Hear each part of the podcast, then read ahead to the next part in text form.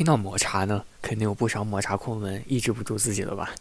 抹茶呢，在日本也算是茶道分支中的一种，啊，深受日本国人的一个喜爱。所以呢，有很多家甜品店啊、咖啡店，它都会有抹茶的出现，啊，在特定时节也会有限定商品啊出售，啊，请大家千万不要错过。啊，位于涩谷区的茶茶之间呢，啊，这家店啊，它有冬季和春季限定的提拉米苏啊，并且呢，店内的茶技师也是非常非常专业的，菜单上呢也有各种各样茶品的。呃，品种啊，来源等等的一些非常非常详细的一些介绍啊，而且还用一些特殊符号标明了苦度等级啊，比如说圆圈啊、三角这样子，嗯，反正就是一眼就能看出啊自己适合哪种啊，非常值得来品尝啊。还有一家店呢，就是在滨离宫恩赐庭院啊，有一家店很特别啊，它呢就位于岛中央的小岛上。啊，不对，湖中央的小岛上啊，叫做中岛御茶室啊。这家店的抹茶品呢，给人的感觉是很正宗的。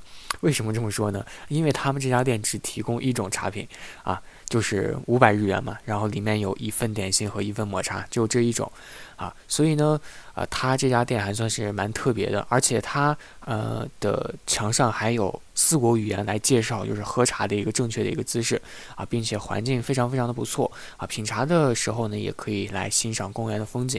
所以各位抹茶控千万不要错过啊我介绍的这些地方。